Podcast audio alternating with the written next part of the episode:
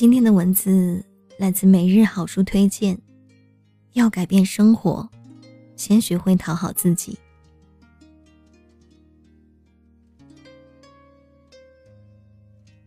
小时候，我觉得自己长得不够漂亮，也不讨人喜欢。为了避免被嫌弃，我从来不主动跟人交朋友。即便是已有的朋友，也轻易不敢多说一句，生怕一不小心说错话，人家心里会想：这个人又丑又笨，为什么不躲远一点？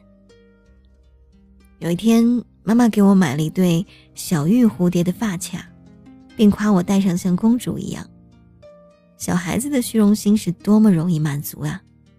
那一刻，我真感觉自己变成了公主，还是国王殿下最小的那一个。于是，在我戴上小玉蝴蝶发卡的那个下午，我快乐地飞翔在同学们倾慕的眼光中，四处高谈阔论，大家也跟我聊得热火朝天，惊讶于。原来我这么有想法。临近放学，陶醉在幸福中的我，忍不住暗自感慨：这个发卡还真有魅力啊！大家竟然都开始喜欢我了。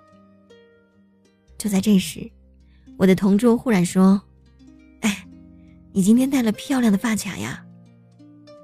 话音落下，其他人才围过来发现了发卡。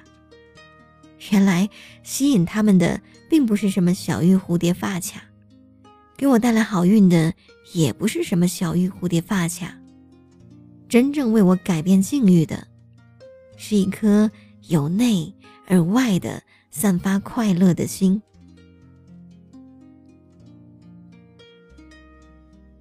有一个建筑设计师，总是设计不出令人满意的作品。客户们批评他过于古板，缺乏创意，完全不能给人惊喜。设计师觉得很委屈，因为他并不是一个不负责任的家伙，相反，他一直是个十足的工作狂，经常加班加点的赶稿。可老天从来不眷顾他。相反，看看公司里那些年轻人，他们忙于闲聊、聚会或者是约会。却经常能够拿出令客户拍案叫绝的方案。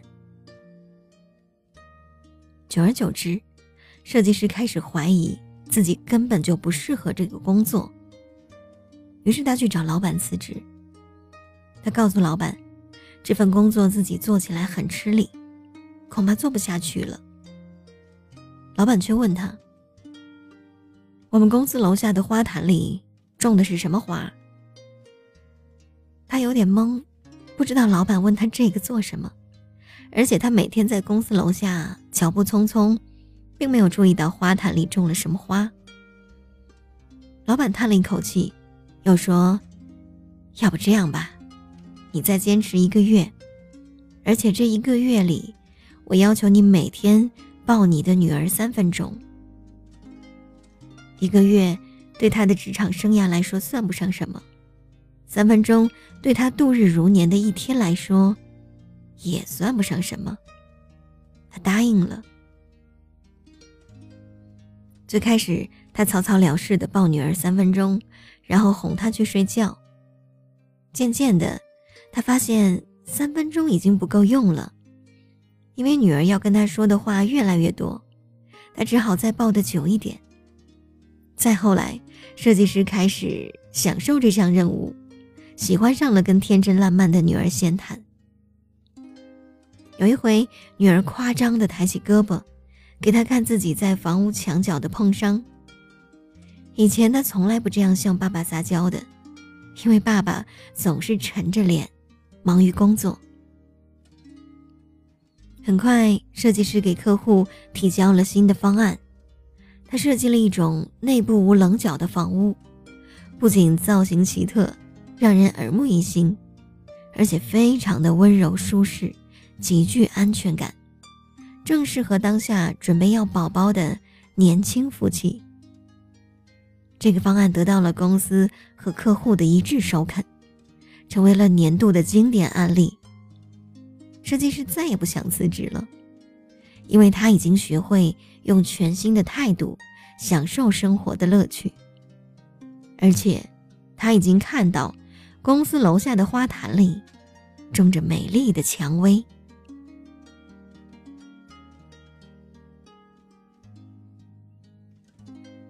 我的邻居阿姨今年将近七十岁了，会打太极拳，还很爱跳广场舞，是个乐呵呵的老太太。年假之前，她突然来敲门，拜托我去市场的时候捎一些菜给她。原来她把腿摔伤了，我这才想起来问候一声：“您过年打算去哪里过呢？”“ 还在哪里呀？就在这里过呗。”这个独居的老太太笑了。她青年丧夫，一个人把儿子拉扯大，儿子却先走一步，给他留下了白发人送黑发人的悲伤。他落得无依无靠。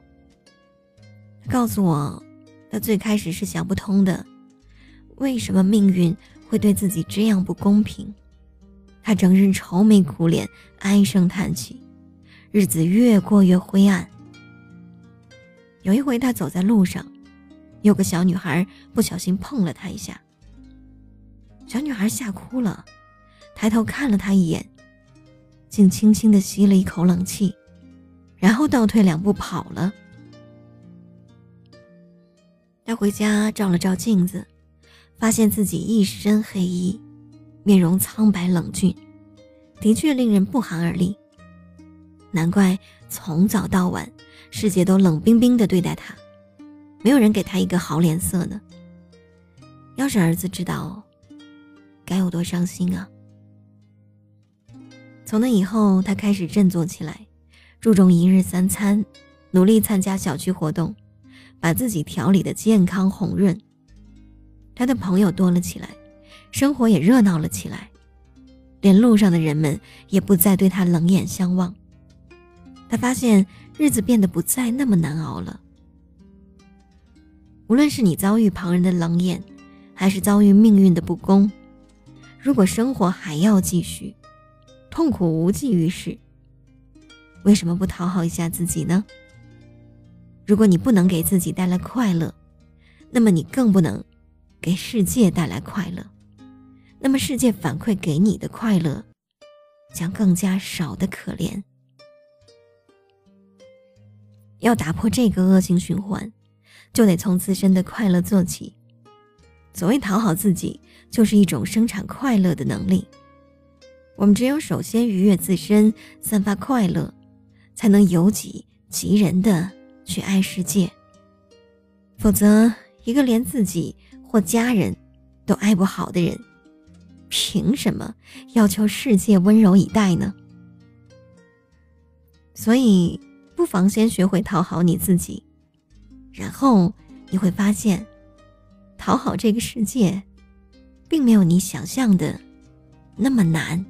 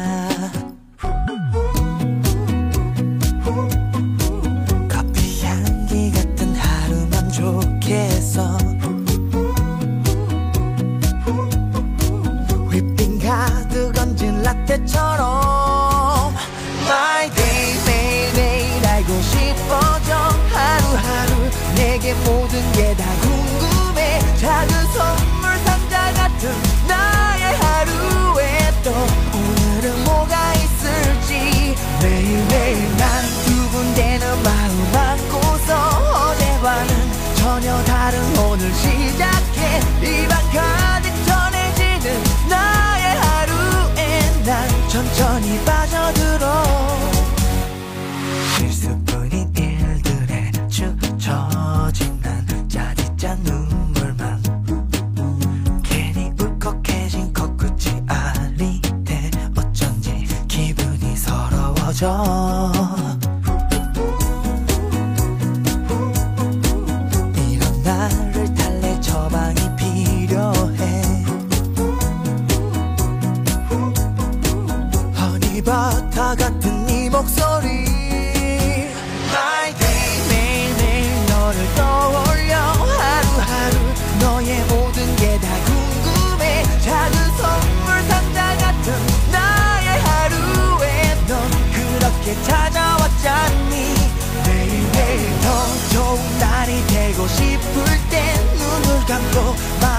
the night.